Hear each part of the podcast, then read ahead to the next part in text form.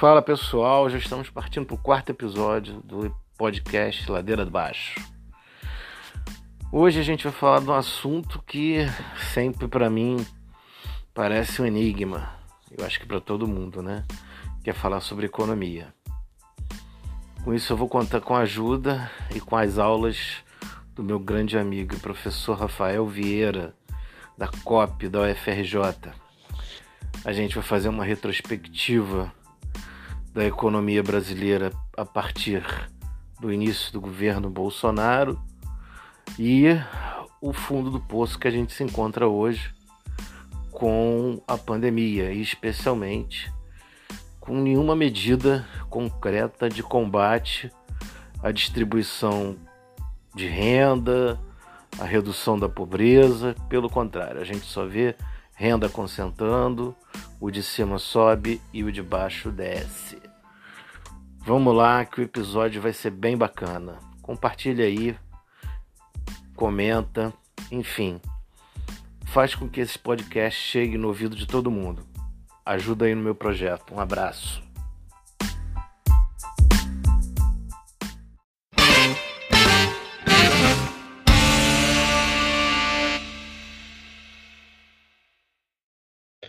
Fala pessoal, estamos aqui em mais um episódio do nosso Ladeira Abaixo Podcast, episódio número 4. A gente está sobrevivendo e hoje a gente vai falar de um assunto que todo mundo treme, eu principalmente.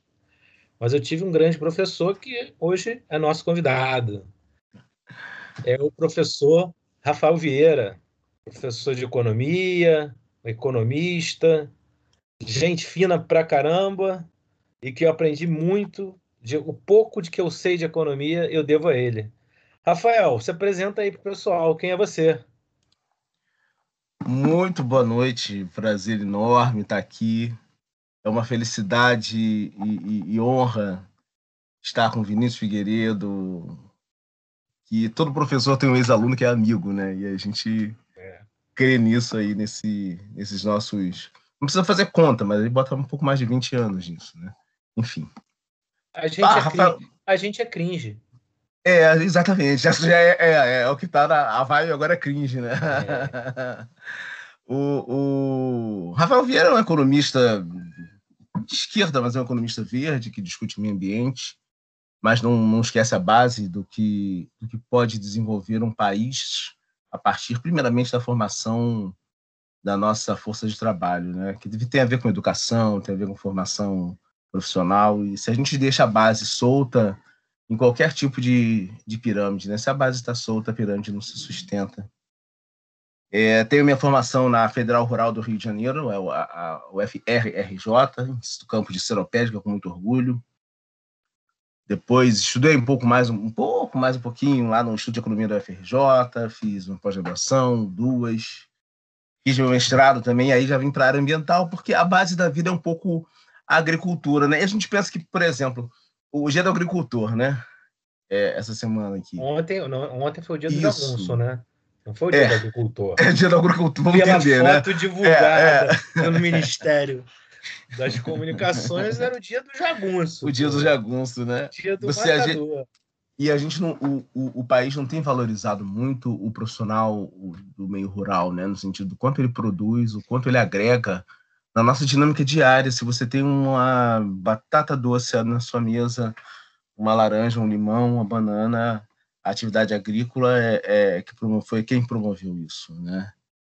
E, e o país tem muito dessa necessidade de precisar reconhecer, não pelo lado do produtor, que aí é a leitura mais dos ganhos, né, do que, o, do que a, a, os grãos oferecem, né, o plantio da soja, da cana-de-açúcar, e isso acaba deixando a gente distante de uma realidade que, que é valorizar e validar o, o profissional da agricultura. E aí acabou buscando seu subterfúgio, né, sua busca, é, é, ao contrário do que os, os, produtores fazem, que é a agricultura ecológica, aquela, aquilo que a vovó ensinava de fazer no quintal, né? Vamos produzir o nosso tomatinho, a cebolinha e dar valor a isso.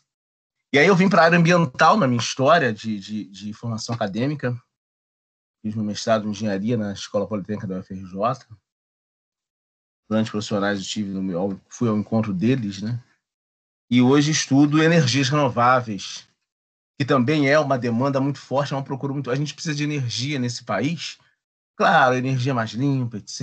e tal, para não ficar dependendo muito do petróleo, mas a gente também precisa gerar, fazer a expansão da oferta de energia para que pessoas tenham acesso à energia e possam gerar algum tipo de capacidade de geração de trabalho e renda. Você sabe, Vinícius, que no Brasil de hoje ainda temos locais no interior do nosso país que não têm energia elétrica? Você tem crianças de 5, 6, 7 anos de idade que não conhecem o que é gelo? Complicado, né? É. Pois é, daí Rafael estudou tudo isso, tem estudado, tem se dedicado aí na, na área da economia em que isso se apresenta cada vez mais forte, que é o desenvolvimento econômico, né? À luz de profissionais já eruditos aqui na nossa história de país, como Celso Furtado, partiu, profissionais como o professor Carlos Lessa ainda conosco, o professor Maria da Conceição Tavares, tantos outros aí. E estou aí para a gente conversar muito sobre o que nos afeta né, nesse Brasil atual, o que nos afeta nesse Brasil, nesse breve histórico dos últimos cinco anos e o que, que a gente é hoje e onde a gente quer chegar. Três perguntas, até meio que terapêuticas, né, Vinícius? É, o que você quer, o que você quer, o que você busca e onde você quer chegar. É isso que a gente vai tentar conversar aqui, né? Porque primeiro decifrar esse código, né, que é a economia, né? Eu acho que tá mais é, popular. É, tá mais popular, mas de alguma forma é, ele, ela se demonstra às vezes como um, um código indecifrável, né? Principalmente pelos veículos de comunicação, né? A gente sabe no bolso, né? Uhum, que a gasolina está mais cara, uhum. que a, a carne está pesando no bolso, que muitos colegas estão indo para a precarização da mão de obra, né? A gente sabe que isso tudo são reflexos da economia, né? Sim, sim. E, sim, sim. assim, o que eu queria bater o papo nesse nosso podcast, né? obviamente, não é uma história econômica da, do Brasil, mas a gente tentar compreender, né? É, a perspectiva econômica da posse do inominável, né, do nosso presidente. Né? Inominável é ótimo. É, é, é Algo que não tem nome. É igual no Senhor dos Anéis, né? Aquele cujo é, né? nome não podemos não falar. Não podemos falar. É, o filme de terror, se falar três Sim. vezes. Não, não é Candyman, eu, né? eu, eu acho que se falar três vezes às 3h30 da madrugada, Bolsonaro olhando para o espelho, ele aparece é, de madrugada na tua casa. Mas, é, não, é, enfim. É, não, não, seria uma boa visita em qualquer é, momento. É, enfim. Então, eu queria que a gente batesse um papo sobre esse, o início né, do governo, né? E depois esse obstáculo da natureza, né? Que apareceu, que foi a pandemia, uhum. mas que, por mais que seja um fenômeno natural, né? O uhum. enfrentamento uhum. dele e, uhum. e todas uhum. as repercussões dele tem uma, uma, reflexos na sociedade, na política e como o governo e como a sociedade né, tem sim. Tem, tem se sim. enfrenta. Né? Então, vamos lá. É. Começamos o governo Bolsonaro, a gente vinha de uma herança do, do Temer, né? de uhum. austeridade, teto de gastos, uhum. reforma trabalhista. Uhum. Né? Bolsonaro assume com um discurso liberal, com um uhum. ministro de economia que na área do setor público não tinha experiência nenhuma, era um cara do mercado, e assim, uhum. pelo que se fala a boca pequena, do lado B do mercado, não era nem um top. Não era nem, nenhuma sumidade, nenhum... nenhuma sumidade do mercado. Nem um Joaquim e... Levi, né, digamos. É, pelo menos, né? Pelo Comparativamente, menos. não que não, isso não é nenhuma torcida, mas só que citar. Mas, mas enfim, como é que a gente como é que a gente estava naquele momento, se é que a gente pode olhar para trás, antes da tem, pandemia? Tem, tem, tem na nossa estrada Brasil, no nosso caminho, é, tem, tem um olhar no espelho retrovisor assim que é importante. Aí por que, que a gente tem que olhar para o espelho, né? Para ver o que, que se passou na estrada para a gente não repetir os erros, né? Caímos em alguns buracos, passamos com uma velocidade muito maior alguns quebra-molas e hoje a gente está aí. O carro passa, então, vai precisar passar por algumas manutenções, né? O governo Bolsonaro, ele herda, sim, uma, uma dinâmica de, de reedição, de cumprimento de agenda, a moda Temer, que foi de austeridade. Mas ele se ergueu, só para fazer esse histórico, numa promessa de minoria de uma série de, de expectativas, né, composta por essa série de expectativas que a população acabou acreditando, né, acreditando, dando crédito a Bolsonaro de que ele ia mudar. O histórico de corrupção, o, o quanto de gasto público se tinha, e, e, o quanto de exageros eram cometidos pelas instituições públicas, e tudo isso foi jogado numa bandeira de mudança radical e de que tudo iria melhorar a partir das, das condições limites desse, dessas, desses usos das instituições. Então, a população acreditou. A população nos seus vários níveis, tá? Eu estou falando desde classe média, média, média alta e, e até a população mais do, do classe D e E na pirâmide, né? Os mais pobres mesmo. E esses mais pobres é, compõem um quantitativo maior do que foi representado na urna, no se refere a 55 e ou 57 milhões de votos que ergueram Jair Messias Bolsonaro na presidência desse país. O, o cenário da sua posse travava, então, o divisor de águas. O fato da população acreditar que a mudança iria ocorrer o quão antes e e parcela outra da população acreditava que seria muito mais do mesmo e talvez mais agravador. É, essa outra população, essa parcela outra, acabou fazendo valer as suas posturas.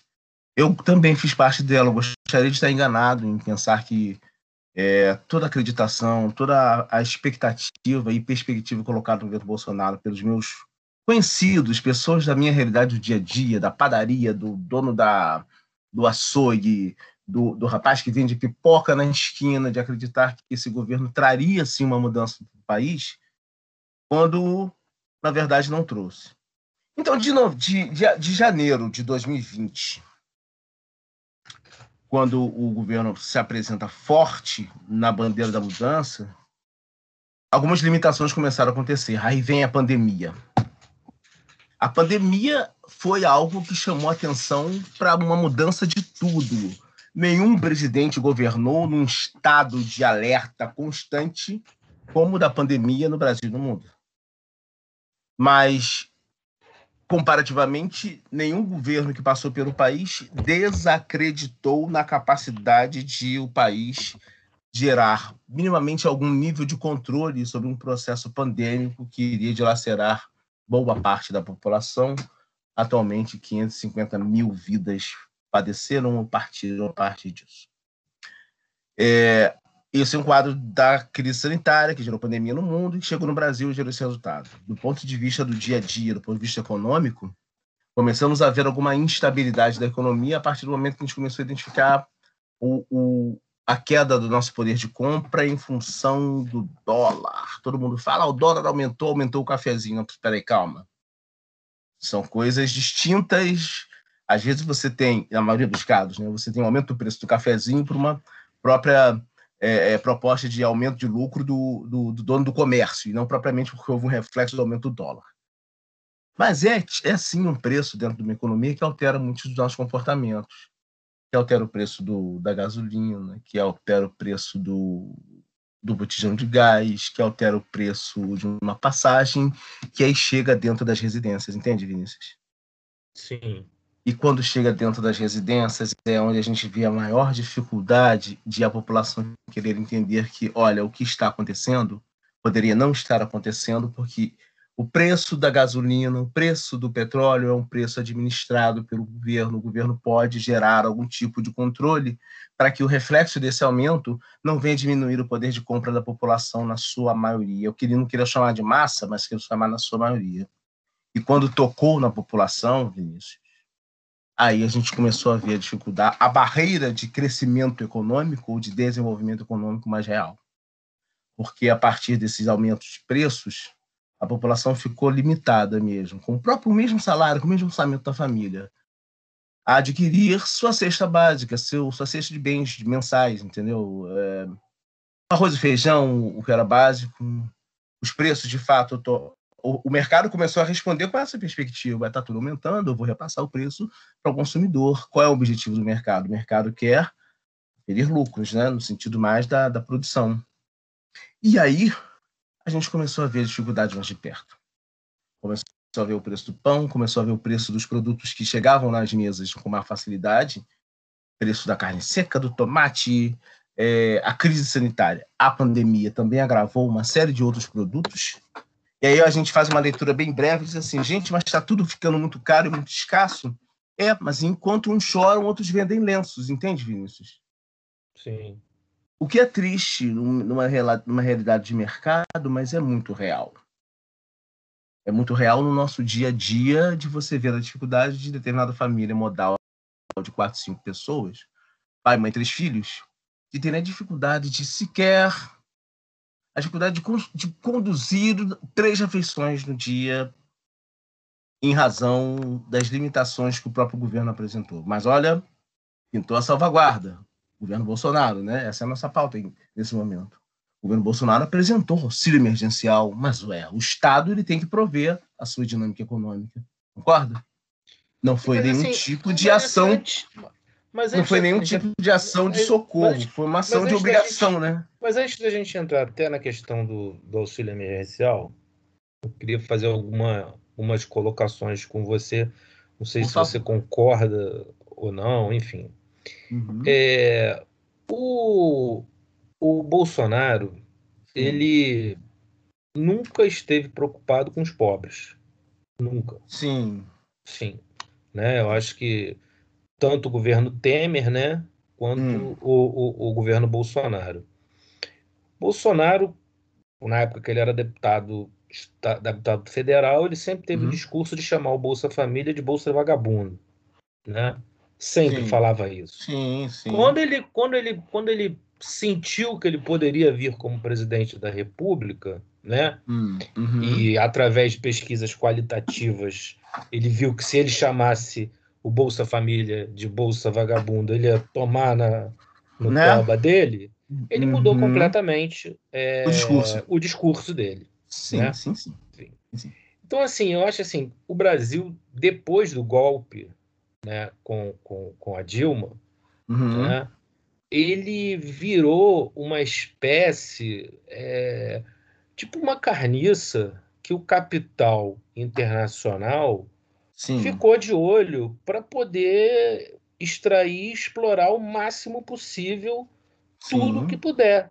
Porque durante o governo é, do PT, né, vamos dizer, tanto os dois mandatos do Lula o primeiro da Dilma e metade do, da, do mandato da Dilma, uhum. a gente teve um momento de ascensão econômica, né? Sim, de fortalecimento da, da, economia. Não né? há o que discutir, né? Os dados Não, apresentam, os dados IBGE, apresentam... IBGE, IPEA, é, as, as, universidades públicas que atuaram nesse sentido nas suas pesquisas, aí tem a Escola de Campinas, tem o FRJ. É, é, quando eu falo Escola de Campinas, eu falo Instituto de Economia, né? Do IE Campinas. Aqui, ó, FRJ, então, então dados assim, estão aí. Então, assim, é, para. Eu estou fazendo, tentando fazer uma análise geopolítica da coisa, né? Sim, sim. Até sim, porque eu, eu, eu pesquiso no meu doutorado é, o judiciário e estudo muito sobre a Lava Jato, e hoje a gente já tem bastantes estudos avançando é, numa perspectiva geopolítica da Lava Jato, né? Um projeto, sim, sim, um projeto, sim. um projeto é, americano e não é, é, é, a Maria Helena Chauí foi uma das primeiras a falar isso e foi chamada de louca até pela esquerda, né? É, e, faltou e, compreensão para Maria Helena Chauí naquele momento. Mas enfim, é, quebrar o Brasil, né? Fazer com que o Brasil deixasse de ser aquela potência, aquela capa da Economist, né, que aparece o Cristo subindo como se fosse um uhum. foguete, né, Exato. durante o governo do Lula. Uhum. Então, assim, é, eu já ouvi uma frase de um de um economista que falou que fala que melhor do que comprar banco é, bom funcionando uhum. é comprar banco quebrado. Então, assim, sim, sim, sim. então assim é, o momento que a gente está vivendo, né, de total é, desvalorização do patrimônio público, é Sim. um prato cheio, né, para as elites globais, né? Tanto que a gente está vendo aí uma série de privatizações. Sim, sim propostas e... Exato. Entendeu? A preço de banana. Então, assim, hum. é, eu vejo a política do, do, do, do Bolsonaro, essa, essa, discussão do Estado mínimo, né? Que sempre uhum. é feita, né? E também a comparação de que a economia é, no setor público é igual à economia doméstica, o que é um, assim, um equívoco argumentativo é, absurdo, é, né? É, é. Que, que, a imprensa vende isso né, de uma forma é, tão, tão comum, mas eu acho que é, a gente está quebrado hoje e a gente estar vivendo esse momento de crise, de desvalorização do patrimônio público, hum. para além de uma situação circunstancial, é um projeto. Não sei se você hum. concorda com isso. Eu concordo e vou citar Darcy Ribeiro aqui. Porque há, há, há muitas décadas atrás, Darcy Ribeiro já chamava atenção para essa questão pontual das elites, né? E aí a Gessé, nos seus livros, dizendo mais uma vez, né? A elite continua querendo não permitir o avanço das bases, né? E o governo Bolsonaro veio ratificar isso na sua proposta, veio confirmar isso no seu exercício de governo barra desgoverno. E é, até então não entendo para quem ele governa, mas deve governar no sentido de estar num parquinho se divertindo pelo primeiro ingresso que comprou. Chegar à presidência de um país como o Brasil o Brasil não é para amadores, o Vinícius. O Brasil tem uma diversidade cultural, uma diversidade de comportamento econômico, uma diversidade de comportamento industrial, porque a indústria ela tem ela carece de questões próprias de subsídio para avançar em determinados setores. E a população brasileira continua carecendo de uma formação em educação para se valorizar. É, e consciência de classe, né? Exato, Esse a consciência é de problema. classe que é a consciência eu, de classe eu, que leva para a consciência de coletivo é que falta. Eu acho não, que não é para citar, foi... não é, não é para citar esse, no sentido corporativo, esse foi o grande erro você citar. Vale Marx nesse sentido, né? Trabalhadores univos, né? E eu, eu acho que esse Digamos. foi um grande, eu acho eu acho que esse foi um dos grandes erros do PT. Ele não formou, ele formou cidadãos, né, com é, a expansão da, da, do ensino universitário, a melhoria uhum, na educação, uhum. mas, eu acho que, mas eu acho que, é, do ponto de vista da economia, a grande preocupação do governo do PT era em manter um mercado consumidor ativo e quente. Sim. Você está entendendo? Sim, sim. É, é, é, você, sim. Pega, você, pega, você pega comparativamente com Cuba, né, que está na, tá na moda agora. É. O cara. O, o, Cautela o sujeito, nisso, né? O sujeito mora em Cuba né? Ele não vai ter um iPhone, ele não vai ter uma SUV do ano, entendeu? Mas ele ah, vai ter educação, não, não vai. mas ele vai Sim. ter saúde, entendeu? Mas então, veja acho... uma coisa, ó, no caso, só se desculpe interromper, mas veja uma coisa. A realidade brasileira, pelo menos desde os anos 80, e eu posso dizer isso porque eu era criança nos anos 80, é, eu percebi o seguinte: o, a grande necessidade dos anos 80 era que uma família pudesse ter a condição de ter um pai provedor, com emprego, aí você só é provedor se você tem seu emprego, com a capacidade de se manter neste emprego, e ter a família na ascensão quando as suas crianças estão na escola regularmente. Isso é dos anos 80. Nos anos 80, isso já foi precarizado pela herança dos anos 70, em razão de ditadura, questões outras aí, e os governos de regime forte não se preocupavam com essa formação de base é, naquele período. É, tudo bem, tivemos nos anos 80 a chamada década perdida, isso também do ponto de vista econômico foi muito ruim, desemprego acima muito elevado e você tinha inflação, que era, na verdade, esse aumento contínuo de preços diariamente. A segunda metade da década de 80 foi a pior delas, que você tinha um tabelamento de preço, mas você tinha a marcação de preço de manhã, de tarde e noite, o salário dava para isso. E aí eu, fi, eu fiz uma, uma, observação dos anos 90 com alguns amigos, uma época dessa, e via, vendo, trazendo para hoje, eu pensei o seguinte: será que a gente está vivendo um museu de grandes novidades? no sentido de ver o seguinte, é... eu estou com receio de estar sendo repetidos os, estar sendo repetidos os parâmetros desse modelo dos anos 80 para o agora, e agora agora o Brasil já não cabe mais nisso. A gente já reage muito para essas realidades que os governos nos impõem. E aí, por exemplo, desemprego com 14 milhões de pessoas empregadas. Você ter, além da crise sanitária, uma crise econômica tornada mais aguda por uma negligência do governo, é você ver o seguinte: este país não tem como dar certo tendo esta pessoa e a sua equipe repetindo os padrões de governo dos anos 80. Sim. E, e assim, um, um, um é, ele, o Bolsonaro, muito em defesa, ele critica, né? Ele fala que a economia hoje ela patina, ela vai mal, enfim, por conta da pandemia. Mas os indicadores econômicos de meses antes da, da pandemia, tipo fevereiro, janeiro, uhum. já mostrava que a gente estava num declínio. Sim. No, no, Sim. Não, tô falando, não é não foi a pandemia que, que, que tudo bem que a pandemia é, agudizou uh, o quadro né, do, do, paciente, mas, Sim. mas, o, mas a, a política econômica que ele vinha adotando até então não era uma política econômica, pelo menos para o pro proletariado, para o trabalhador, favorável. Né? Era uma é, não era favorável. Era uma política de concentração de renda, de, de manutenção dos parâmetros dos anos 80. A política de concentração de renda, a, a, a, o aumento de barreiras ao, ao crescimento, ao avanço da base da população, que aí é, é a formação de, de base mesmo, fala educação nos, nos três níveis, né? do ensino infantil, primeiro, segundo ciclo, ensino médio e nível universitário.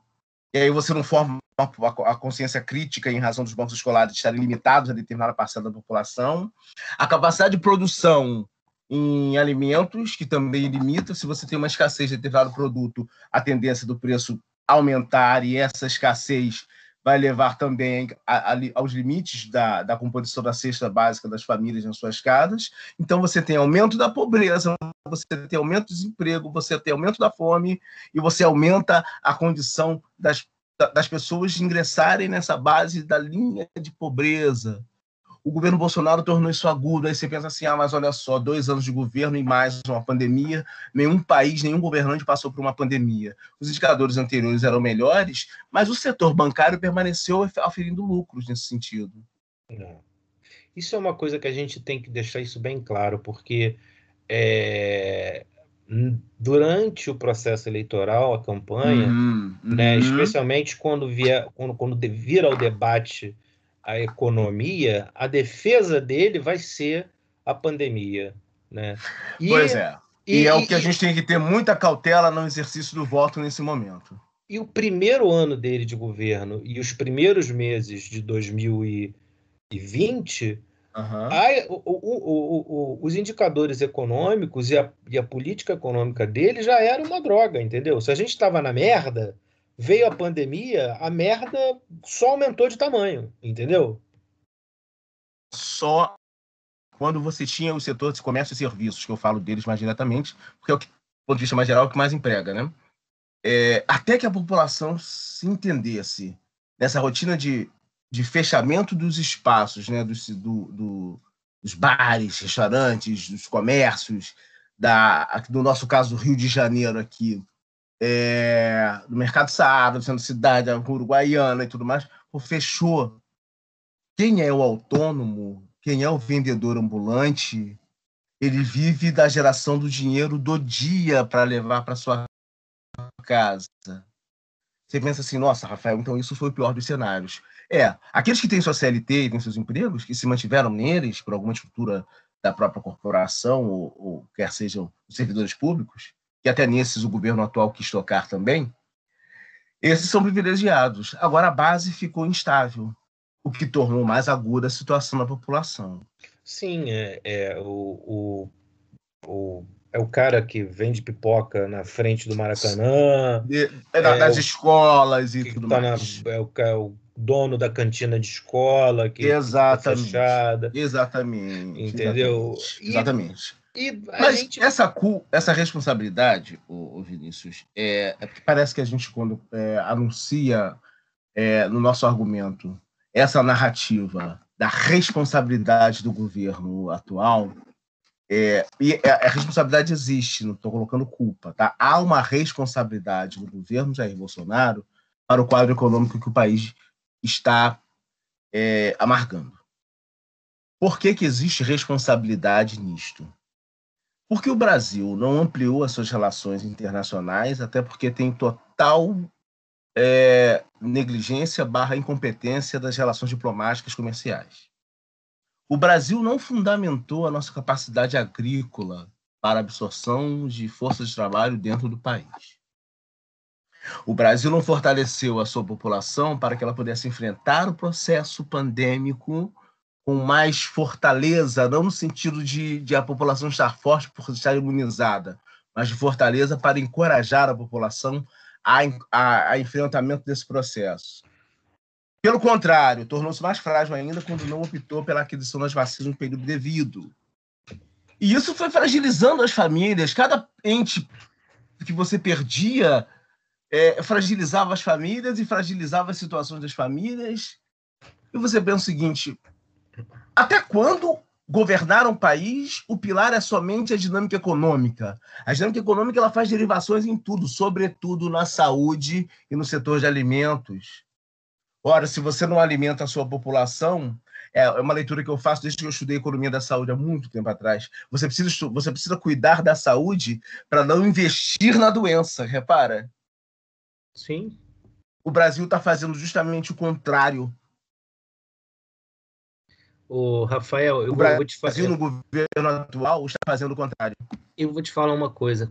Quando é, estourou a, a, a, pandemia, eu fui em fevereiro, mais ou menos, assim, começou um bafafá.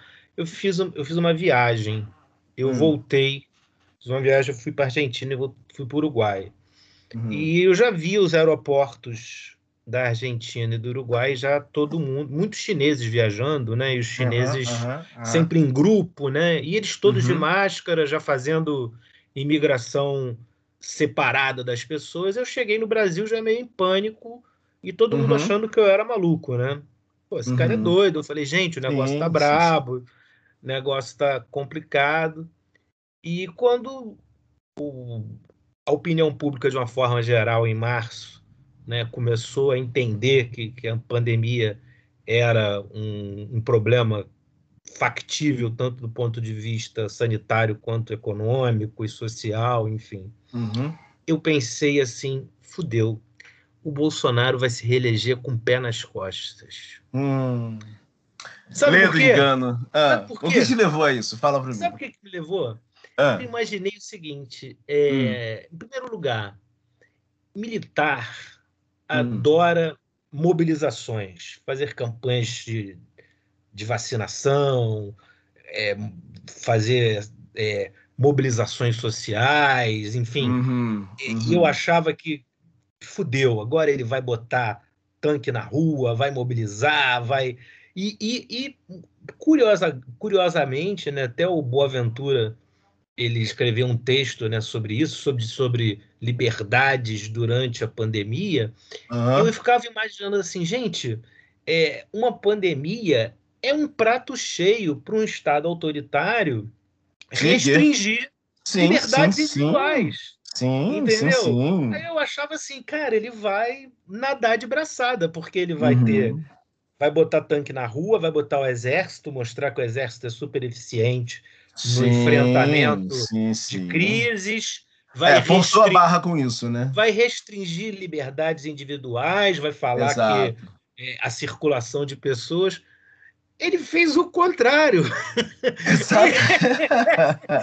mostrou, Perdeu uma oportunidade, né? Mostrou, Perdeu uma oportunidade de ter um exercício ditatorial, né? Perdeu. Ele, ele mostrou que perdeu, o exército, perdeu, perdeu. Que, o que exército, bom que perdeu.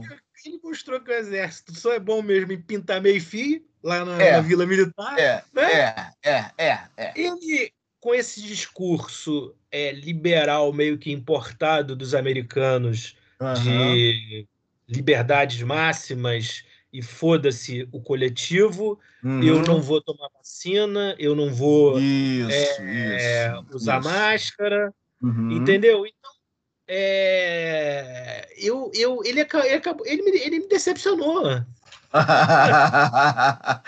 É, para o bem, né? Para o bem. É. E, e na medida em que, em que isso foi acontecendo, quem estava antenado para esse comportamento, assim como o teu argumento de agora, né? Poxa, ele perdeu uma oportunidade, ele perdeu o time de ter um exercício desse poder, de garantir a estrutura dos fundamentos de um, de um, de um governo militar, como o Brasil tem, seu, como o Brasil teve na sua experiência, e aí ele perdeu esse gap, ele perdeu esse time. Se ele perdeu esse time, ali ele começou a se afundar. Foi justamente por ele ter perdido esse momento do exercício dos limites, das barreiras de, de, de, de conduta de uma sociedade em que o regime é forte, ele começou a ter o seu próprio declínio. E aí, claro, quem está ferido quer ferir, né? A todo e qualquer tipo de ação que ele que era direcionada a ele e ao seu governo, ele reagia no tom que ele tem reagido até hoje. Não, e ao invés dele cuidar. Falacioso, da... grosseiro e sem qualquer tipo de fundamento. E ao invés dele cuidar da população. Não, não, né, não, não, não, não. Ele, e aí, ele, olha só. Ele, tá no ele projeto. É, tá no projeto de... dele não cuidar. Ao invés dele cuidar da população no sentido de antecipar a vacinação, que do ponto é, de vista econômico é, é, mas... É, seria excelente, né? A gente está vacinado, né? É, é, uma coisa óbvia, né? Deixa eu pegar esse gancho contigo, segundos, ó. Por que, que era importante ele, ele fazer isto? Porque cabe, é, é onde eu entendo, até pelo fato de eu ter estudado engenharia ambiental, engenharia sanitária, é, é necessário você investir na saúde para não gastar com a doença. O Brasil fez o contrário, mas ele investiu na doença. Por que, que ele investiu na doença, Vinícius? Investiu por quê?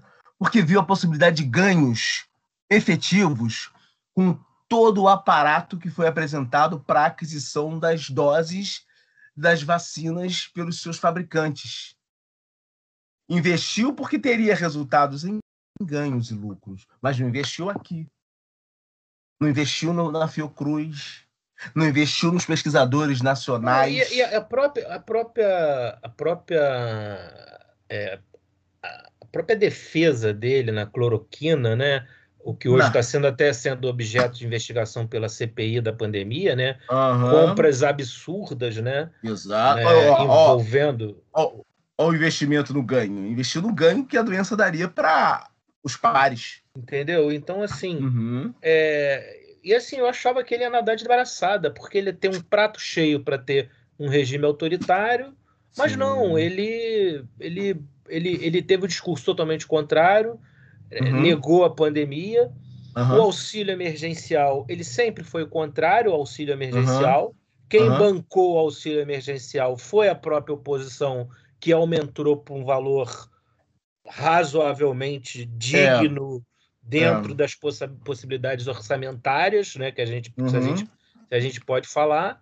Né? Dentro do orçamento público, é. é e é, ele falando que vida normal e vamos trabalhar e vamos produzir, a economia não pode parar, entendeu? E, é, mas é, é, olha a leitura, ó.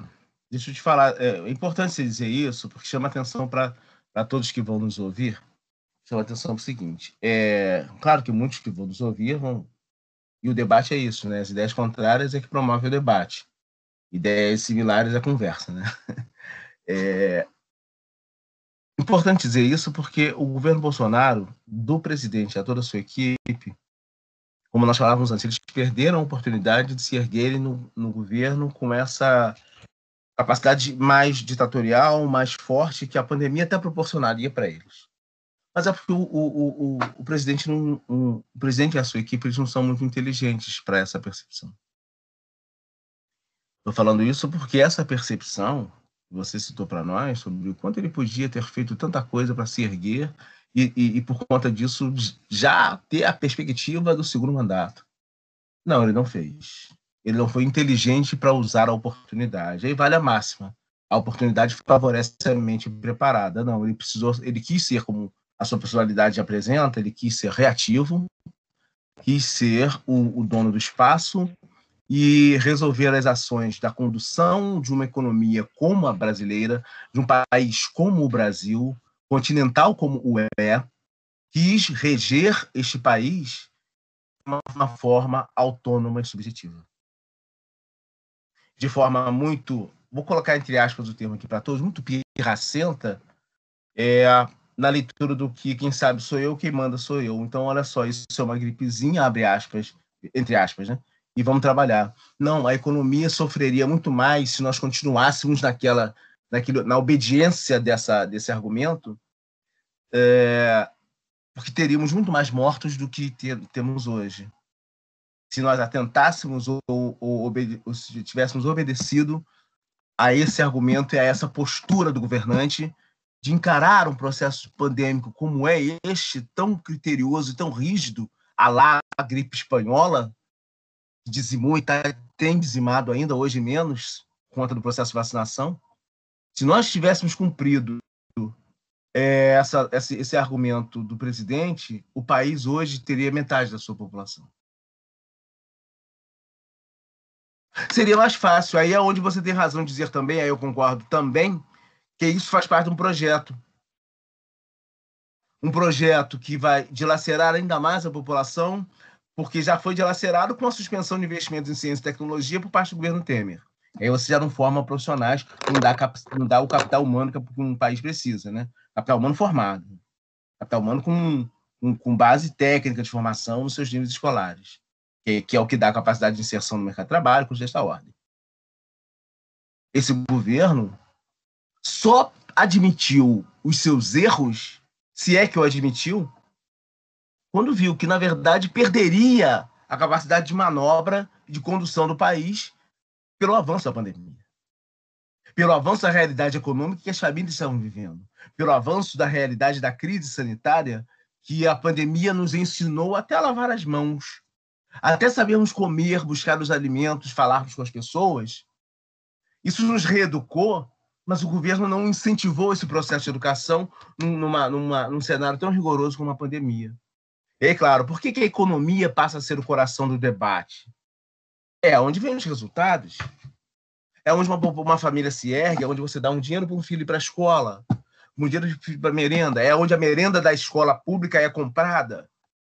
É onde você dinamiza os canais, é onde você dinamiza os pares numa dinâmica de, de produção e consumo. A economia tinha que estar na frente do debate. O Bolsonaro é uma figura assim é... que, que é, tem a análise tem que ser feita dele é, é, é de muitas perspectivas, né? Perspectiva política, perspectiva histórica, é. perspectiva na, psicanali na... psicanalítica. Psicanalítica é ótimo, né? Não, mas principalmente.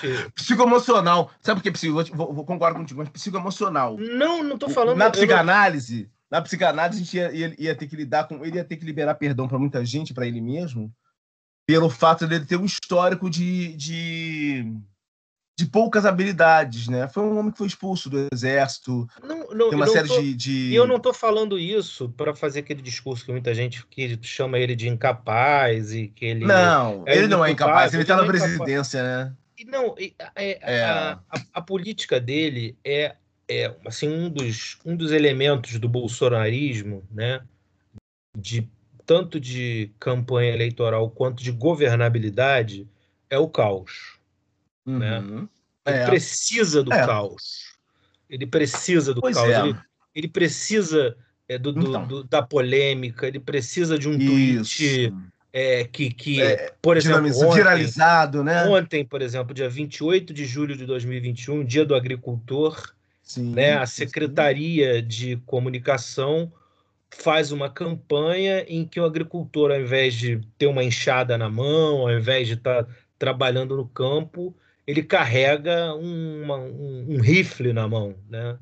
É. E depois, não sei se você ficou é. sabendo aquela, aquela, aquela, aquela, aquela imagem uhum. que, a, que a Secretaria de Comunicação divulgou, ela foi comprada num banco de imagens que vende na internet por 3 mil reais e é a hum. foto de um caçador numa savana africana.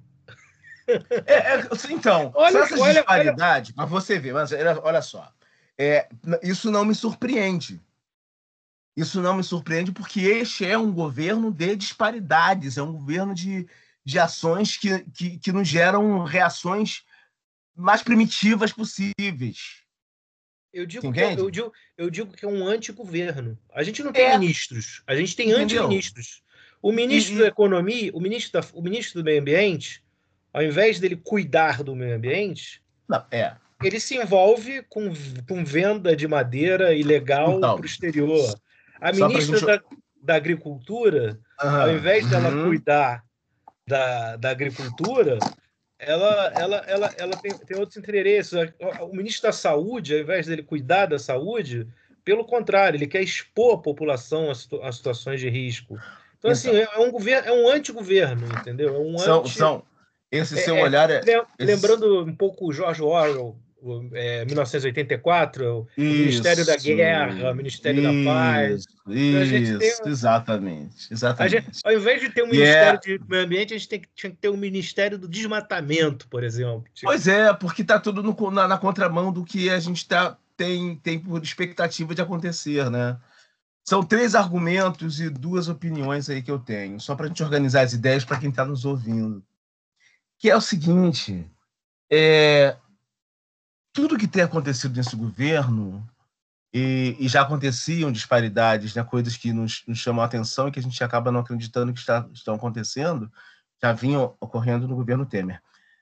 E no, no governo Bolsonaro ficaram mais evidentes.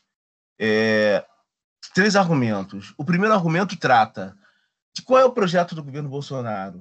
Gerar desenvolvimento econômico para o país e tornar o país uma nação é, com capacidade de inserção no quadro internacional, mas de melhoria interna primeiro? O primeiro argumento é esse. É argumento questão, né? O segundo argumento é não, essas as evidências que o governo Bolsonaro apresenta não são as que determinam um projeto de país com desenvolvimento e crescimento econômico.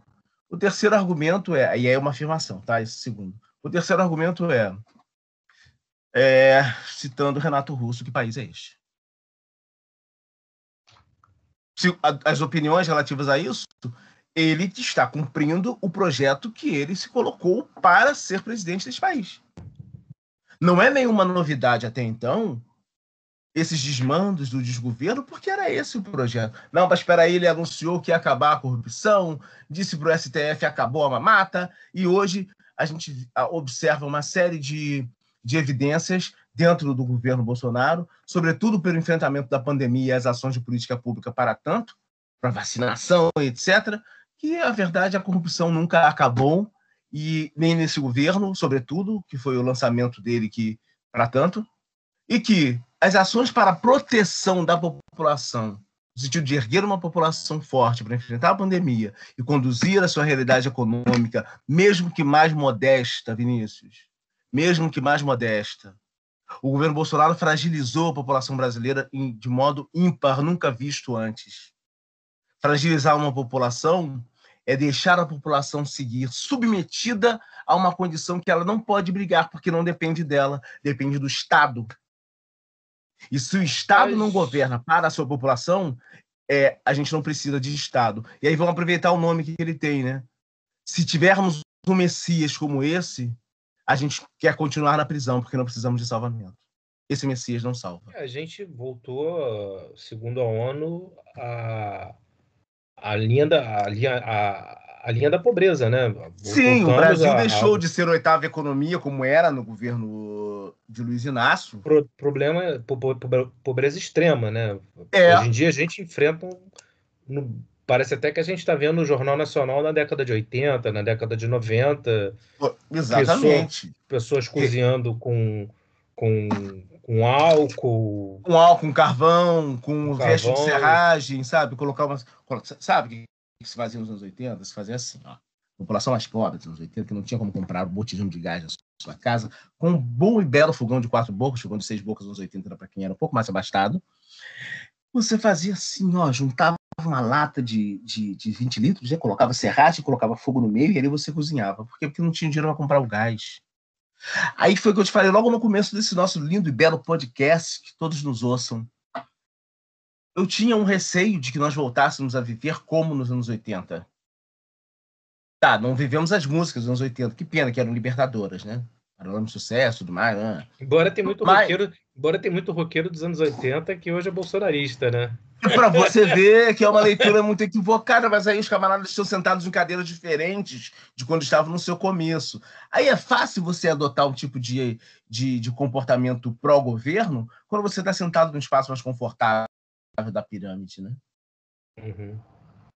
Agora, quando eu converso com o meu, o meu querido vizinho, que é dono de uma banca de jornal, e que ele não recebe mais os jornais que pro, promovem concursos, porque os concursos estão em relativamente suspensos, e que ninguém mais está comprando jornal, e é onde eu vejo que o preço da a, a vizinha que comprava carne seca para fazer a feijoada de toda sexta-feira que vendia no boteco dela aqui na frente.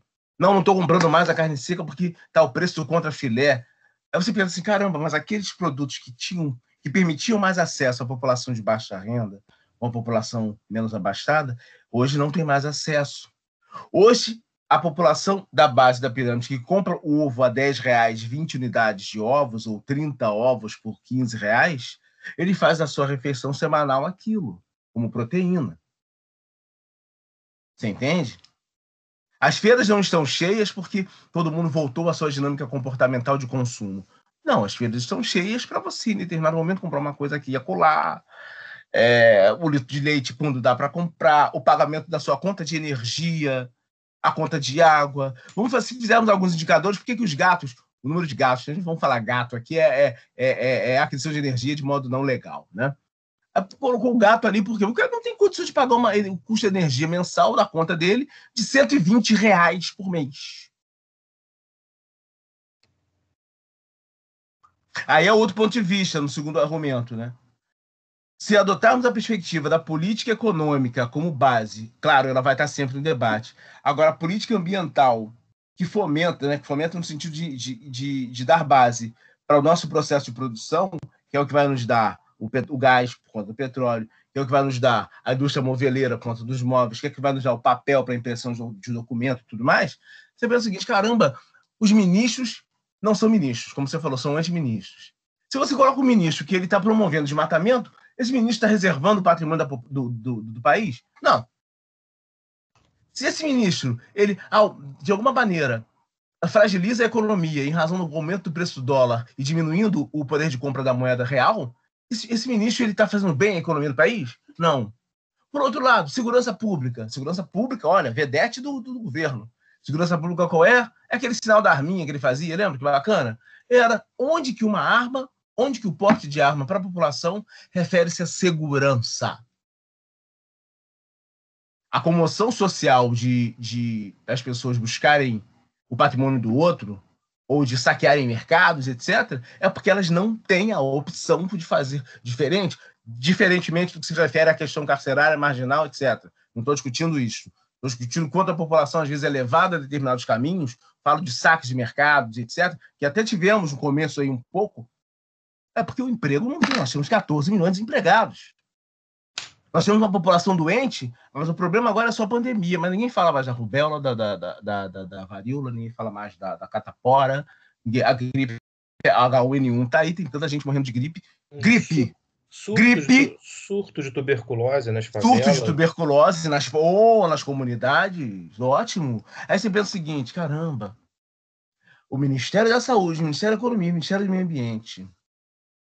Três ministérios relativamente fundamentais para o exercício de um país no seu ambiente interno não fazem funcionar.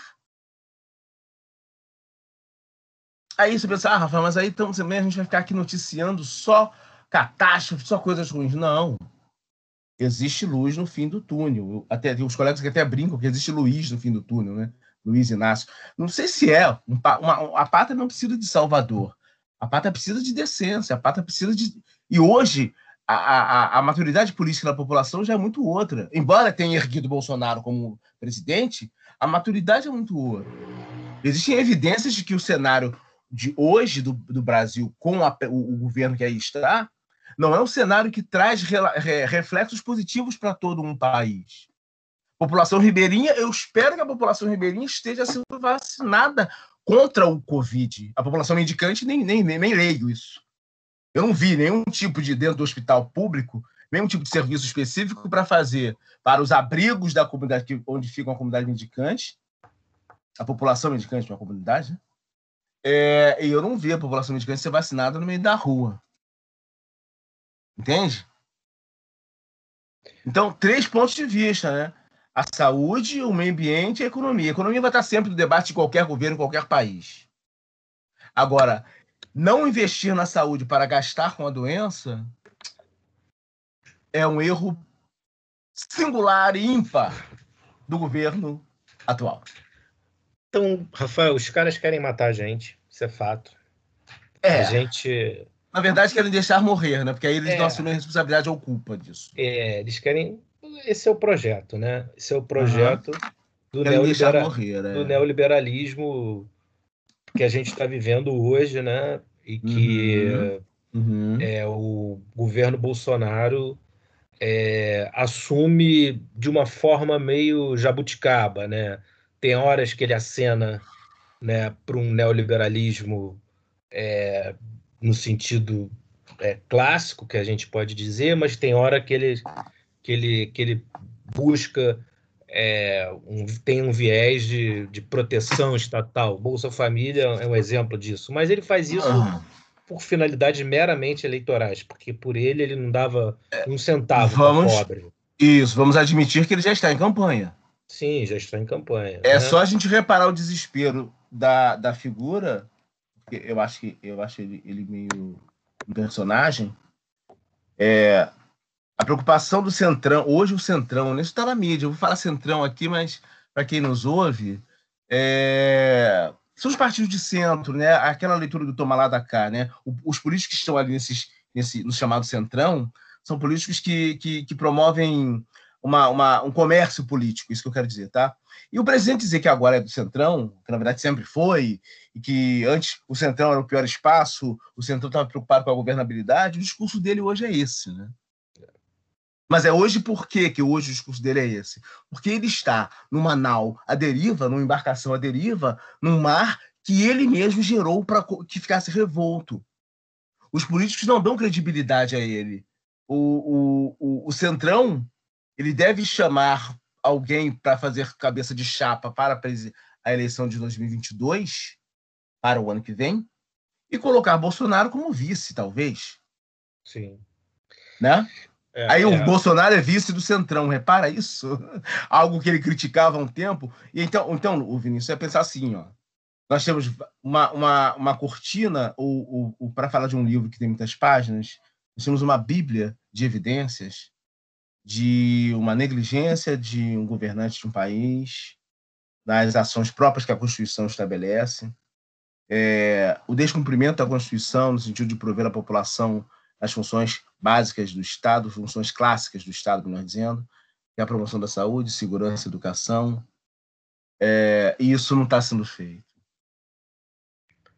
Agora, São evidências. Agora, Rafael, a gente está falando muito da figura do Bolsonaro, né, e dessa e da, de uma própria é, filosofia neoliberal, né, que uhum. tem uma definição é, meio senso comum, né, de um estado mínimo, mas se a gente for um pouco mais a fundo, né, a gente vai ver que ele é um estado mínimo para o pobre, mas ele é, é um estado máximo pra, para um determinado grupo. Para um determinado grupo, né? O banco. É, mas isso não é um conceito de, de Perdão.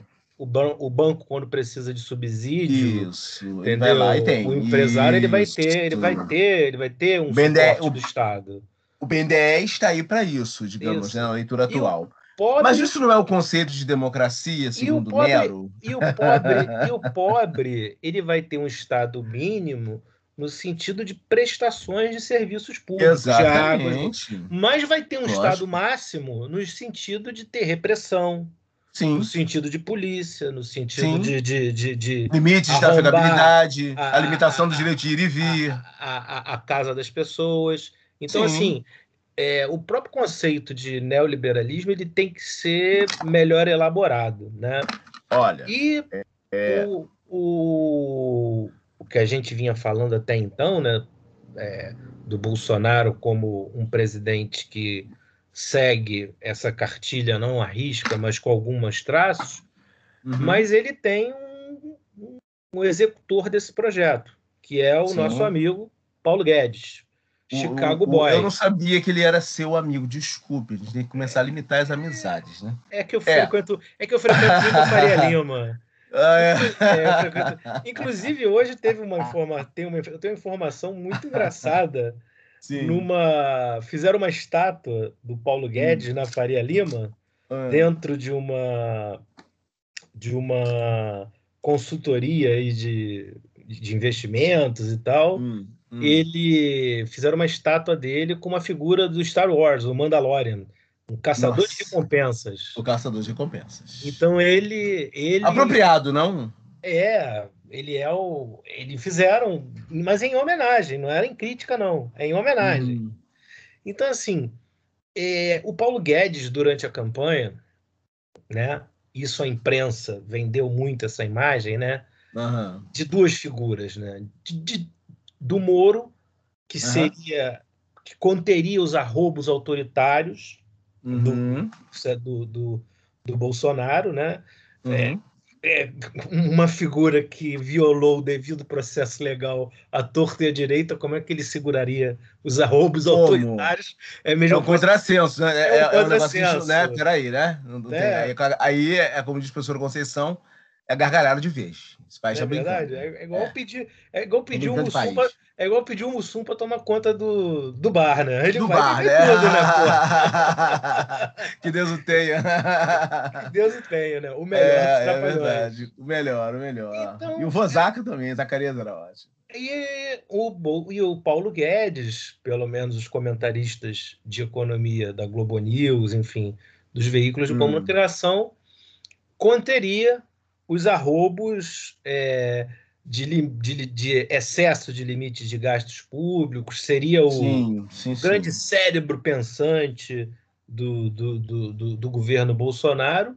Austeridade e, dos gastos, austeridade. Coisas, né? E assim, o Paulo Guedes é uma figura medíocre, um sujeito que nunca é, participou do setor público, sempre trabalhou lá como trader de, de, de, de empresas de, de, de, de investimentos, né? Sim, Nunca o mercado financeiro, o mercado de investimentos, mercado, exato. O cara do mercado, entendeu? Uhum, uhum, uhum. A gente não vê nenhuma política pública dele no sentido econômico de distribuição de renda, pelo contrário, a gente está vendo a renda é, concentrar ainda mais, né? A gente está vendo a renda concentrar e efetivamente perder o seu poder de compra na base. Sim, e é, ele, ele, ele é uma figura que representa muito aquele personagem do Caco Antibes, do Sai de Baixo, né?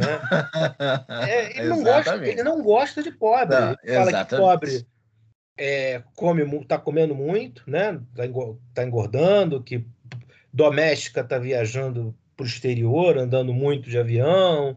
Então, assim, uma figura como essa, ligada ao uhum. mercado, uhum. né? Uhum. Ligado uhum. à Faria Lima, né? Ao condado da Faria Lima.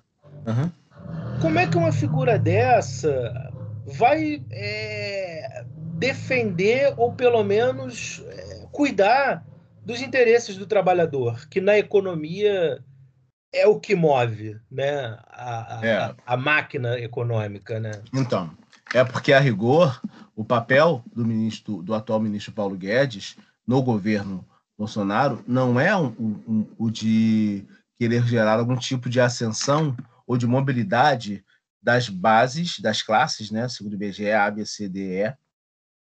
É, a mobilidade da classe D e E não é o propósito deste governo, muito, tão de Paulo Guedes.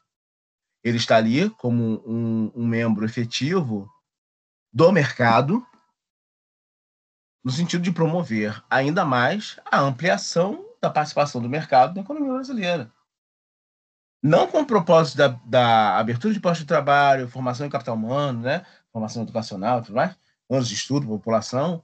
Não, não é a preocupação, não. Ele está ele tá, é, no exercício do próprio papel.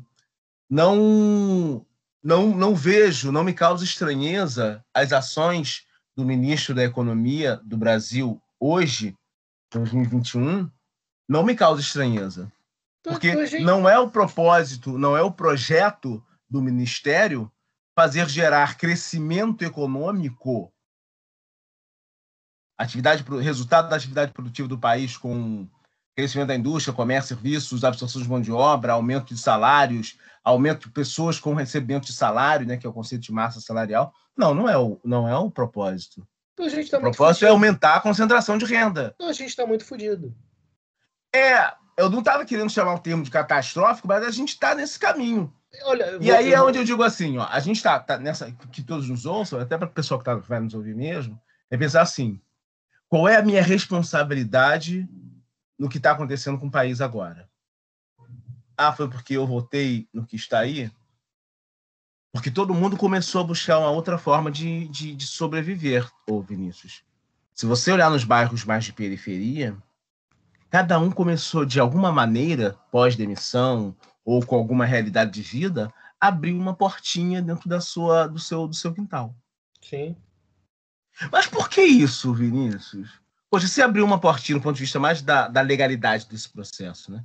Abrir uma portinha não tem que ter alvará para funcionar? Não tem que pagar um imposto? Se você. Peraí, peraí, não, não, não. Abrir uma portinha, eu fecho meu portão, eu boto, abro meu portão, boto quatro, cinco cadeiras, estou fazendo vendo lanche. Mas eu vendo lanche como uma saída de geração de trabalho e renda. E não porque é a minha profissão, e não porque o mercado está absorvendo isso. A única saída, aí vamos lá, ele está dizendo que o pop está engordando muito, é porque comer a R$ 1,50 um, uma coxinha, a R$ 2,50 uma coxinha em Guaraná, natural, é o que ainda dá, alimenta, alimenta muita gente no final da noite quando não tem o jantar na sua casa.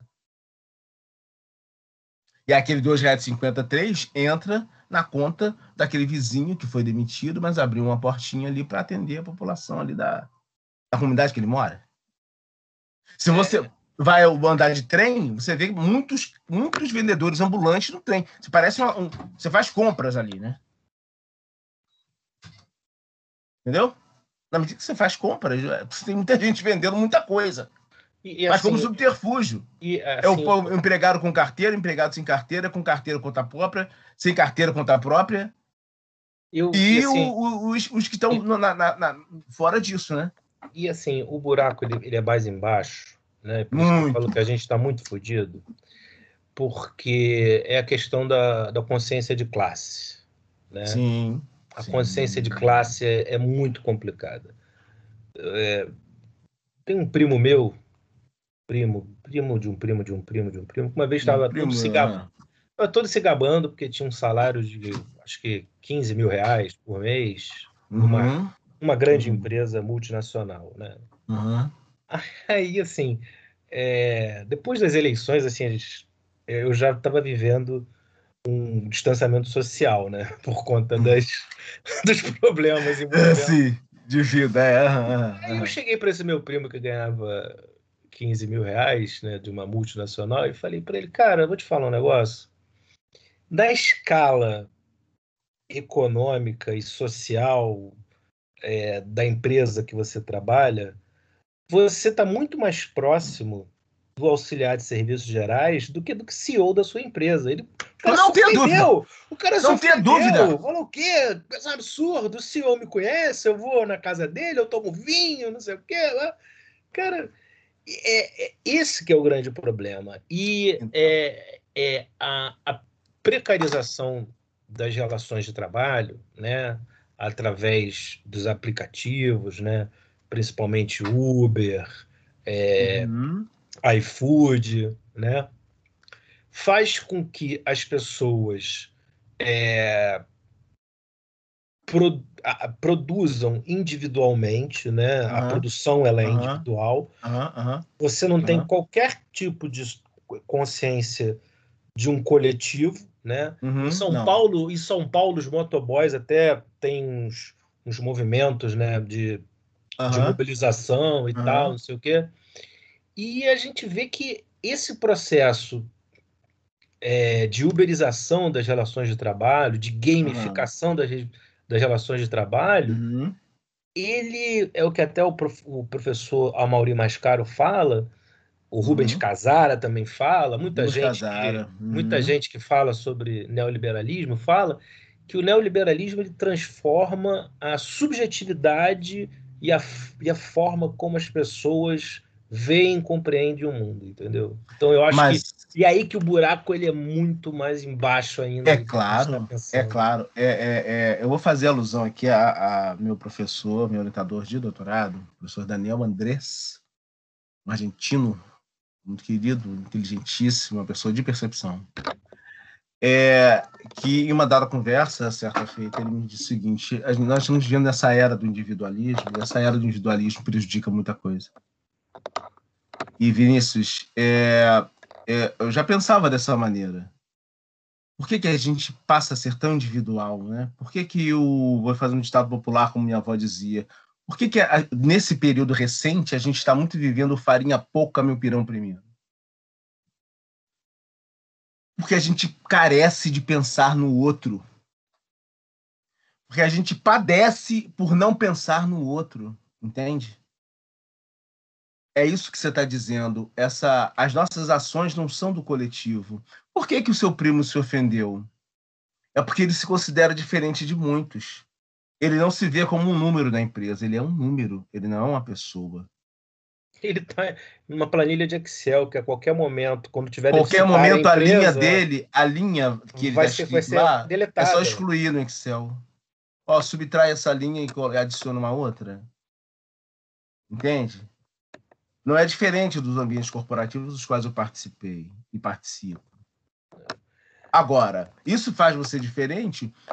Não, isso faz você pertencer a um determinado extrato social num país que está aí mergulhado na, na, na, na, na linha de pobreza, que está mergulhado na, na linha de extrema pobreza em alguns estratos da sociedade. Você Te faz falou... diferente por quê? Porque você está sentado numa cadeira em que você concorda com o que está acontecendo por agora se, se não, só para fazer uma associação, deve ter sido eleitor deste governo que está aí. No segundo turno, com certeza. Entende? É, é, e uma coisa assim, até fazendo uma relação com uma fala que você, você disse, né? Você, em relação ao, à figura do Paulo Guedes, que ele, que ele, que ele está aí a serviço do capital, a serviço. Ele está a, está serviço, a serviço deste do, mercado. Deste mercado. Uhum. Eu eu tive um professor no doutorado lá da FRJ, ele é venezuelano, professor Manuel Gandara. Eu não sei, eu nunca sei falar o sobrenome dele, se é Gandara ou Gandara. Não, Gandara eu acho que é, é, eu acho é. que é Gandara. É, é, é. Que ele deu uma disciplina para gente sobre democracia, né? Semestre passado. Né? E ele, num bate-papo, ele deu uma definição de democracia que, assim, ele é, ele é, ele é, ele é fantástica, porque, porque ele envolve os três elementos fundamentais de, de qualquer grupo, de qualquer coletividade. Né? Ele fala que, é, e isso tem muito a ver com a tua fala em relação ao Paulo Guedes, né? ele uhum. diz que democracia é o social controlando o político e o político controlando o econômico. Isso é uma democracia. O que eu estou falando é que, com a sua é, com a sua fala né, em relação ao Paulo Guedes, que ele está a serviço do mercado, esse conceito de democracia que eu te passei, que na verdade uhum. democracia uhum. seria o social tendo o controle do político e o político tendo o controle do econômico. No momento que você inverte essa ordem, uhum. você tem a própria essência da democracia prejudicada. Não, se perde, né? Você perde, você perde. Então, por exemplo, quando você tem um Paulo Guedes a serviço do capital, né, ele vai interferir em políticas econômicas, né, e que vai distorcer totalmente é, os valores democráticos, enfim, a, a, é, o espírito da democracia que a gente imagina, né, de que ah. na verdade é o político que vai reger as questões econômicas. Óbvio que a economia tem uma influência no, no político, mas o político está ali para regulamentar. Mas quando você tem só a economia definindo os rumos da política, acabou, entendeu? Você está ali como um instrumento do mercado. Não e... tenha dúvida, até porque esse tem o maior quinhão, esse tem a maior é, pelo, pelo fato de ter o maior quinhão, tem maior voz, no sentido do. não só do tom, mas da quantidade de vozes, né? O Sim. tom é maior e a quantidade de, de vozes desse tom é, é, muito maior do que determinados outros, outros, outros setores da economia. É, no ponto de vista da agricultura, que é a gente estava também tocando esse ponto, é, em razão até do Dia do Agricultor, que foi ontem, 28 de 7. É, os produtores agrícolas também têm algum nível de voz, eles vão falar da bancada ruralista, vão falar de todo mundo, né? É, se você tem algum tipo de aumento do, do, do, dólar que vai flertar um pouquinho com o preço dos grãos, não queria usar o termo commodities, mas acabei usando, enfim. Os produtores quicam um pouco com isso, né? Ué, mas se reduziu o meu ganho, por que, que não. Vamos, vamos até Brasília, numa comitiva, dizer para o, o, o ministro fazer qualquer tipo de ação intervencionista junto ao Banco Central, para o Banco Central gerar algum tipo de pressão para ter aumento da moeda dólar, porque aí a nossa capacidade de exportação gera maior ganho. Peraí, peraí, peraí, peraí. É como diz o professor Conceição Tavares, é aí gargalhada de vez, vocês estão brincando de país. Concorda? Mas, Mas isso é feito. Mas isso é feito. você repara? Isso é Mas é feito. O... E aí você diz, o ministro vai estar a serviço do mercado? Sim, porque é do projeto. O papel dele não é o de preocupar-se com a dinâmica produtiva na base, que possa erguer uma base que faça a sua mobilidade da classe E para a classe D, da classe D para a classe C, da C. Não, não, não, não, não. Entendeu? São as pessoas, panis et circenses, são as pessoas da sala de jantar preocupadas em nascer e morrer. Temos então um ministro da Economia trader. Totalmente jogador do mercado, entendeu? É um trader e é um player também, porque sua estrutura de consultoria não, não saiu do mercado. Então ele deve ganhar dos dois lados também. Teve até uma história aí do BTG Pactual, que vendeu para o Banco do Brasil. Teve uma, uma história mal, muito mal contada aí, ele participou. E, do, e, do... e só para fortalecer isso, o projeto de privatização também tem a ver com isso. Por que não vender para os conglomerados do mercado financeiro uma boa SEDAI como essa? Por que não sinalizar a fragilidade, talvez, de uma Petrobras? Por que não Correios, sinalizar. Correios. É, Correios. Você repara? Eu não entendo Correios, agora só uma, uma observação. As pessoas criticam tanto os Correios, né? Uhum. É, primeiro que os Correios eles não têm uma função só de entregar carta e encomenda, né? Eles estão muito maior que isso, né? É, muito mais, claro. Muito, até internet em Rondônia, em Roraima, o Correio ele tem uma, uma, uma subsidiária que promove Correio Agência Bancária em, em locais. É, exatamente. Você... Aí você repara o alcance social que, que essa instituição pública traz. Pública não, mista, né? Traz. Agora, eu vou te falar um relato. Eu não tenho nada a reclamar dos Correios. Eu sempre me entregaram um prazo que estava estipulado. Uma vez ou outra eu tive um problema. Sim, entendeu? Sim, então, assim, mas você. Mas o senso comum que se constrói é de que o correio é uma merda Exato. e que ele tem que ser privatizado, entendeu? E quanto, ah, mais, desvaloriza... não, quanto mais desvalorizado, é melhor. Hum. Né? Pois é. Porra. É justamente para dar o holofote à fragilidade da instituição e dizer que, olha, pelo poder público ela não funciona bem. Funcionar quando estiver privatizado. Opa, para.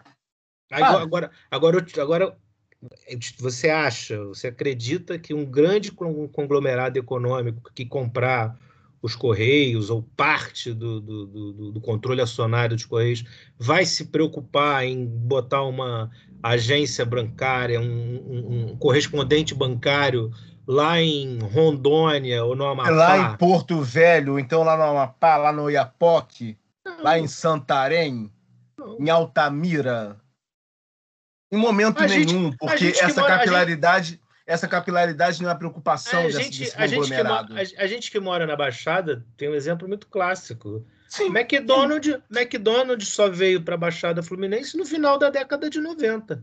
Exatamente. Na Zona Sul você já tinha McDonald's desde, desde os anos 80. 80. Desde, na Zona Norte desde os anos 80. Então você é, é uma análise de mercado, entendeu? Então é lógico, e, é e, lógico. É uma análise Mas por quê? De... Vamos perceber, ó, o nível de renda da, daquela, da população naquele município, de, média, de forma média, atende ao propósito de uma franquia da, da, do McDonald's naquela região. Bom, se atende, esse tipo de. Admitido o índice Big Mac, né? Talvez. é, esse tipo de produto vende muito bem para este percentual da população com este nível de renda. Vamos experimentar a franquia. Ótimo. Quem Daqui a pouco veio Bob's e tudo mais. Quem ganhar a licitação dos Correios vai analisar a política de expansão ou de implantação de, de unidades hum. na base da planilha de Excel, bacana. Ou na base isso. da avaliação econômica financeira. É como, é como, é exatamente como exatamente como foi vendida a malha uh, ferroviária para a Supervia, recorda? E de fato, talvez o BNDES até empreste o dinheiro. o que pena que BNDES é uma pena nesse caso, né? O BNDES fazer isso, né? Mas, enfim. Rafael, agora para a gente ir terminando o papo, né? Uhum. É, o papo foi muito bom. Ah, obrigado. Gostei, pra, gostei muito. A gente falou de economia, falou de política. É... Falou da nossa dinâmica doméstica, das famílias, que é importante a gente estar, tá, é... sobretudo para quem nos ouve, né? Olha, tá difícil por quê? Por conta disso, né? É. Vamos tentar ver se a gente conseguiu é, passar uma mensagem, né? E é, não foi um, um, papo leve, infelizmente. Não, né? não é não, porque... O momento que a gente está vivendo não é leve, não tem como, entendeu? E, é, e, mas... e, e pontualmente, não dá para rir muito com isso, né? É, a gente faz assim essas observações e tal, mas a gente tá, tá, tá dá um sorriso ou outro, um sorriso sim amarelo, porque a gente sabe que, que toca na gente de uma forma diferente. Sim. Toca diferente. Meu querido, sempre no final eu gosto do convidado trazer uma dica cultural do que está lendo, ah, eu, eu, do que está vendo, do que está jogando, só. do que está é... fazendo, pode ser qualquer coisa. Nessa nossa dinâmica de pandemia, a, a, gente acabou tendo mudanças de comportamento. Quem fazia hábito, quem já tinha hábito de leitura, que bom. Quem não tinha, passou a adquirir. Quem tinha hábitos mais domésticos de plantar em casa também é muito bom, que passa a ser terapêutico e tal. Mas eu, eu sou do partido da leitura. Vamos ler, vamos conversar com os nossos. É... São duas dicas. Assim, para quem tiver oportunidade, não deixa de, de buscar informação, quer seja em qualquer plataforma de digital. Busca informação para saber do assunto que você mais gosta. Pronto. Não precisa ser, olha, o Rafael indicou tal livro ou tal leitura. Vai buscar informação que você mais gosta. E eu estou afim de fazer uma trilha para desestressar dentro de casa. Vai buscar o grupo da trilha. Ó, vou fazer um turismo ecológico em Paracambi. Ótimo. Vou fazer um. Faça. Mas a leitura, para a galera que está tá afim de, de aprimorar, aí é para outro público também, que também nos, assi, nos ouve. Olha, tem um livro bacana que é importante a gente estar tá chamando a atenção. Uma, um, um, é da Lia Luft, que chama Perdas e Ganhos. Importante esse livro. Importante. É a ideia da gente buscar o, o, o que estava na nossa infância e o que, que a gente tem hoje. Né? O que, que a gente perdeu, o que, que a gente ganhou no nosso processo de crescimento. Né? Perdas e ganhos. Lia Luft. E outra, é de Paulo Nogueira Batista, é da área do, do, do Rafael, não tem jeito, a economia está aí, né? Está no meio do debate. Paulo Nogueira Batista, Júnior, o Brasil não cabe no quintal de ninguém. É um relato de quem trabalhou no, no, no exterior como economista brasileiro e vendo as realidades que lá fora tocavam e que aqui no Brasil ele via de forma diferente. São duas boas leituras. Mas digo para todo mundo, de forma geral, que nos ouve: busque fazer aquilo que melhor compõe o teu tempo. Porque quando a gente faz aquilo que a gente gosta, aquilo não é esforço, aquilo é prazer. Maravilha. Muito obrigado, viu? Rafael, te amo de coração, um beijo, obrigado. Beijo hoje grande. Não, hoje eu não vou dar dica cultural, porque as suas foram maravilhosas. e obrigado. Conto com a sua presença aí em novas conversas. Por favor, novos a gente diálogos. Tem... Vamos, vamos, chamar um, vamos chamar um podcast para discutir mudança climática e produção no país. É. É, tá forte vamos, isso. Vamos sim, vamos sim. Isso aqui é um espaço de resistência e Exato. aos pouquinhos a gente vai compartilhando e divulgando e tentando mostrar para o pessoal que o de cima sobe e o de baixo desce. Não pode. O de baixo desce. É, Bom, xibom, xibom, bom, bom. É, a gente não pode ficar com essa, né? A gente não, a, embora o Biquíni Cavadão nos anos 80 dizia isso.